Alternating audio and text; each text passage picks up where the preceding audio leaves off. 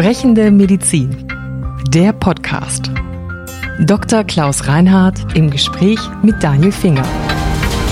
Heute Ampel oder Notbremse? Noch immer gilt die 7-Tage-Inzidenz als das ausschlaggebende Kriterium für Corona-Maßnahmen. Doch ob das sinnvoll ist, ist umstritten. Sollte man nicht vielmehr auch andere Kriterien zu Rate ziehen, etwa die Hospitalisierungsrate oder die Infektionszahlen unter besonders vulnerablen Teilen der Bevölkerung? Oder reicht es vielleicht doch einfach nur, den Wert der Inzidenz an die veränderte Lage anzupassen? Wollen wir eine Corona-Ampel oder doch lieber eine Notbremse? Darüber sprechen wir in dieser Folge. Wir sind hier, um heute die Frage zu verhandeln, was entscheidet eigentlich über Lockdown und andere Maßnahmen und natürlich viel wichtiger vielleicht, was sollte entscheiden? Wie ist es denn momentan? Naja, augenblicklich ist die sogenannte Inzidenz der Maßstab, an dem sich dann unter Umständen zu treffende Maßnahmen ausrichten. Und da muss man sagen, diese Inzidenz ist als Begriff schon nicht ganz sauber. Mhm weil man von einer Inzidenz nicht sprechen kann. Man kann nur von einer sieben Tages Neuinfektionsrate sprechen, die auf 100.000 Einwohner bezogen ist. Mhm. Das ist auch ein Surrogat der Inzidenz, ohne Frage, aber ist unter den epidemiologischen Gesichtspunkten nicht präzise beschrieben die Inzidenz, weil die bezieht sich tatsächlich auf eine abgeschlossene Population. Und hier beziehen wir die Werte immer von neuen Menschen zusätzlich noch mit ein. Insofern ist das wissenschaftlich nicht ganz korrekt, mhm. ist aber nicht ganz so bedeutsam, weil es geht eigentlich um pragmatisches Handeln. Und jetzt haben wir ja ganz lange das Gefühl gehabt oder auch so drüber gesprochen, dass die 7-Tage-Inzidenz eigentlich ein ganz guter Wert war, an dem man sich orientieren konnte. Die Höhe vielleicht nicht, aber das, was wir so salopp 7-Tage-Inzidenz genannt haben, war jetzt nicht so wahnsinnig umstritten. Aber jetzt haben wir eine andere Pandemielage. Das heißt, wir sollten neu nachdenken. Was hat sich geändert? Naja, geändert hat sich natürlich vor allen Dingen die Tatsache, dass ein großer Teil der Menschen inzwischen glücklicherweise geimpft ist. Mhm. Und damit gewinnt die Inzidenz oder die 7-Tages-Neuinfektionsrate eine andere Qualität. Denn wir wissen, dass die, die geimpft sind und im Wesentlichen sind ja geimpft die älteren Menschen und die Menschen ab 50 plus, Menschen mit Vorerkrankungen, also die sogenannten vulnerablen Gruppen. Von denen können wir sagen, haben wir einen ganz großen Teil, einen hohen Prozentsatz tatsächlich geimpft. Das heißt, schwere Krankheitsverläufe und tödliche Krankheitsverläufe sind erwartbar deutlich geringer, mhm. weil die Inzidenz, die sich jetzt abbildet, sich im Wesentlichen in der jüngeren Bevölkerung abspielt und dort wissen wir, dass Menschen natürlich auch schwer erkranken können, wenn aber dann ganz, ganz selten. Mhm. Und ganz, ganz selten kommt es zu tödlichen Verläufen, sodass diese Inzidenz im Hinblick auf die sich dahinter verbergende Krankheitslast oder auch erwartbare Herausforderung in der Versorgung im Gesundheitswesen eine völlig andere Aussage mhm. hat, als das noch vor sechs Monaten der Fall war. So, das heißt, wir wollen nicht nur schauen, wie viele Leute sind neu infiziert, sondern auch wer ist es und was sind die zu erwartenden Folgen. Das ist also das, was sich geändert hat in den letzten Wochen und Monaten. Ja, die Herausforderung ist jetzt herauszufinden, was sich mit der Aussage einer bestimmten Inzidenzzahl denn da tatsächlich im Hinblick auf unsere Herausforderung, die sie dahinter verbirgt, verbindet. Mhm. Und das ist nicht so ganz einfach. Es gibt ja unterschiedliche Vorschläge von Kriterien, die man unter Umständen zu mhm. der 7-Tages-Inzidenz hinzu nehmen könnte. Da wird genannt natürlich die Hospitalisierungsrate allgemein, die Rate von beatmeten Patienten auf Intensivstationen, die Altersverteilung der Infizierten. Das sind alles Aspekte, die man mit in einbeziehen kann. Man könnte diese Aspekte nehmen oder Beobachtungen anstellen, wie sie die nächsten Wochen entwickeln und könnte daraus ableiten, wie man einen bestimmten Inzidenzwert im Verhältnis zu vorher bewerten müsste. Hm, das gab es ja auch. Ich glaube, diese einfachen Vorschläge, so dass was vorher Inzidenz 50 war, sagen wir, das ist jetzt 200 oder 300 300 oder so. Dann Zwischen Faktor 2 bis 6 gab es mhm. unterschiedliche Vorschläge oder kann man sich vorstellen, könnte sich das abspielen. Klingt ein bisschen nach Raten auch? Also den Faktor kann man ja natürlich zunächst mal approximativ abschätzen, mhm. im Vorhinein bestimmen. Man kann aber auch im Nachhinein ihn natürlich bestimmen. Man kann natürlich sagen, auf der Basis dessen, was wir in den letzten vier Wochen beobachtet mhm. haben oder aktuell beobachten, also wir haben eine Neuinfektionsrate von X und haben jetzt eine Hospitalisierungsrate aktuell aus den letzten 14 mhm. Tagen, die sieht so aus. Und diese Zahlen setzen wir ins Verhältnis mit Zahlen, die wir vor sechs Monaten hatten, mhm. als wir noch nicht geimpft konnten. Ja. Und dann können wir vielleicht daraus ableiten und können sagen, na ja, also so ein Faktor 1 zu 3 oder 1 zu 4 mhm. erscheint uns zum jetzigen Zeitpunkt plausibel. Mhm. Mehr geht auch nicht. Ja, klar. Das heißt, man guckt im Prinzip, sagt, okay, wir haben jetzt, wenn so und so viele Leute ins Krankenhaus kommen, sind aber eigentlich viermal mehr inzwischen infiziert, also sagen wir, es wäre Faktor 4. Das wäre so, wie man sich das herleiten könnte. Man könnte sagen, von zehn Infizierten waren meinetwegen im Januar dieses mhm. Jahres, wurden zwei stationär behandlungsbedürftig und einer landete sogar auf der Intensivstation. Mhm. Mhm. Und jetzt stellen wir fest, dass von nicht 10, sondern von 40 mhm. Infizierten vielleicht zwei ins Krankenhaus kommen und einer tatsächlich auf der Intensivstation landet. Und dann hätten wir eine Faktor mhm. 1 zu 4. Und jetzt natürlich die Frage, was halten Sie denn für sinnvoll? Sollen wir da neue Werte festlegen? Sollen wir uns nochmal ganz genau anschauen, wie die anderen Faktoren reinspielen? Also ich bin schon dafür, dass man versucht, die Situation differenziert zu betrachten mhm. und dass man eben möglichst sinnvolle Faktoren hinzufügt. Und da habe ich eben ja schon ein paar genannt. Mhm. Wichtig ist auch nochmal die Altersverteilung der Infizierten aus meiner Sicht halte ich für erheblich von Bedeutung. Man kann natürlich auch die Impfquote gesamthaft noch in irgendeiner Form versuchen, damit in Relation zu setzen. Wobei, ich glaube, dann wird es schwierig, mhm. weil wir natürlich auch erleben, dass es bei einem gewissen Prozentsatz der Geimpften, auch zweifach Geimpften, sogenannte Impfdurchbrüche gibt. Mhm. Wir wissen aber auch, dass diese Menschen zwar infiziert sind oder häufig auch nur infektiös sind, aber in den allerseltensten Fällen schwer erkranken oder fast nie schwer erkranken. Und jetzt haben wir natürlich Leute, die nehmen Covid nicht ernst. Darüber haben wir oft gesprochen. Wir haben aber auch Leute gesprochen, die regelrechten Horror davor haben und die dann immer noch sagen, ja, Moment mal, aber ich habe doch gehört, einige Leute, die auch geimpft sind, auch doppelt geimpft sind, wenn sie die Delta-Variante bekommen und die ausbricht, dann verläuft es bei ihnen doch ganz schwer und tödlich und sollte man nicht dann trotz allem alles verhindern und weiter ganz auf Nummer sicher gehen. Was sagen Sie dazu? Dazu kann ich sagen, nach meinem Kenntnisstand keine Zahlen dazu mhm. vor, dass Delta, mal unabhängig von der erhöhten Infektiosität, mhm. also des höheren Ansteckungsrisikos als solchem, schwerere Verlaufsformen zur Folge hat. Mhm. Das gilt im Übrigen für die Variante, ehemals britische Variante,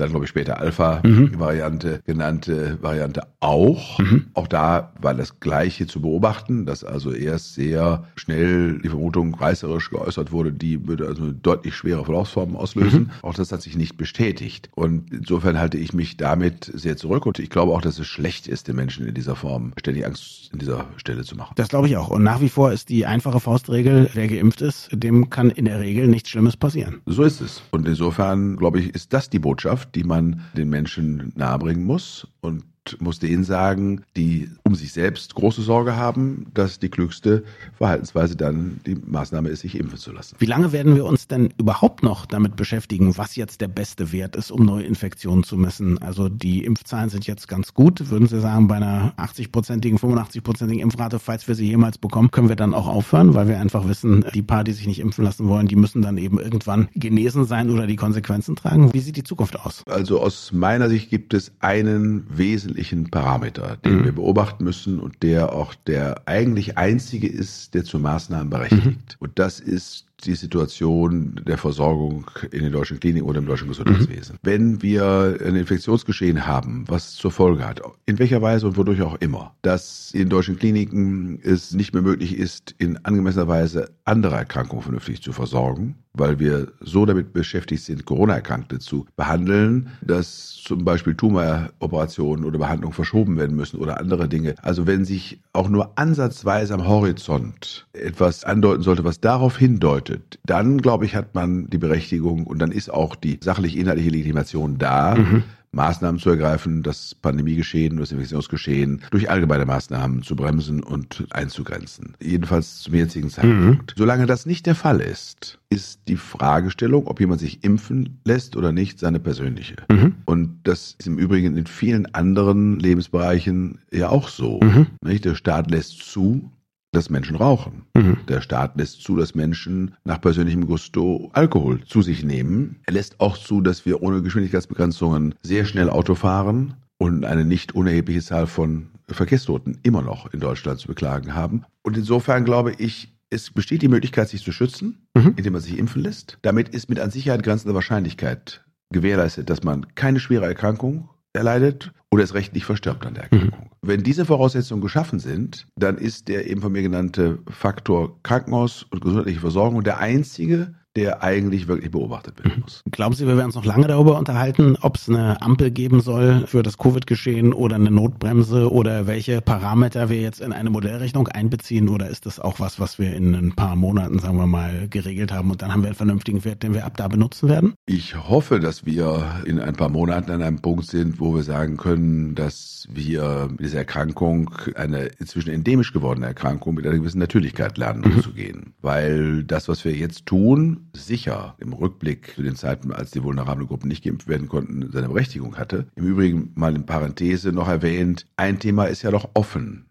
in der Diskussion, das ist mhm. das Thema Long Covid. Mhm. Und was aktuell von denen, die starke Befürworter des Aufrechterhaltens der pandemischen Lage und auch des Aufrechterhaltens von, ja, ich sag mal, Lockdown-Maßnahmen jedwelcher Art sprechen, also alle, die sich dafür aussprechen, stellen fest, dass wir nicht wissen, mhm. wie viel Prozent der an Covid erkrankten Long-Covid entwickeln, dass wir nicht wissen, ob das eine dauerhafte Erkrankung werden kann und sie vermuten, dass auch Menschen mit einem sehr leichten Verlauf diese Erscheinung haben könnten. Und diese Ungewissheit, meinen sie, sei Berechtigung genug, mhm. die Menschen zu schützen. Also insofern weiter für Maßnahmen der Kontaktreduktion und andere Dinge einzutreten. Und das ist eine offene Frage, mhm. weil wir dazu wirklich wenig wissen, das muss mhm. man zugeben. Auf der anderen Seite muss man auch sagen, die Diffusität der Symptome, die da genannt werden, ist schwer einzugrenzen und schwer zu quantifizieren. Es sind sehr diffuse Symptome, die als Long-Covid-Symptome angeführt werden, von Konzentration zu Gedächtnisstörungen, Müdigkeit, Adynamie, Schlaflosigkeit. Also viele Dinge, die auch nur schwer messbar sind und bei denen man die Korrelation zu einer Erkrankung nicht ganz leicht mhm. herstellen kann. Und wir haben eine ganze Reihe von Situationen in der Behandlung von Menschen, bei denen wir diffuse Symptome haben, die wir keinem einigen Krankheitsbild zuordnen können, bei denen wir aus der Medizin auch mit einer, ja, ich sage mal so gewissen Hilfskonstruktion mhm. Diagnosestellung dann behelfen. Wir haben die Situation, dass wir nichts mehr tatsächlich an Befund erheben können und trotzdem kriegen wir von einem Patienten sehr präzise Symptome geschildert und auch durchaus glaubwürdig geschildert, können das aber nicht zuordnen und dann sprechen wir häufig eben von zum Beispiel dem Chronik-Fatigue-Syndrom, mhm. von dem man nicht weiß, woher es rührt oder wir sprechen von der Fibromyalgie, wenn es sich um Skelett- und muskuloskeletale Beschwerden handelt, die an Rheuma erinnern. Das ist auch eine Erkrankung, bei der keine eigentlichen Befunde mhm. erhoben werden können. Also ich will damit nur sagen, dass mein Eindruck zumindest ist, dass auch bei so manchem Non-Covid-Fall die Übergänge in diese Bereiche mhm. vielleicht fließend sein können. Kommen wir jetzt zu einer Frage, die Experten ganz besonders lieben, weil man sie aus dem Bauch raus entscheiden muss.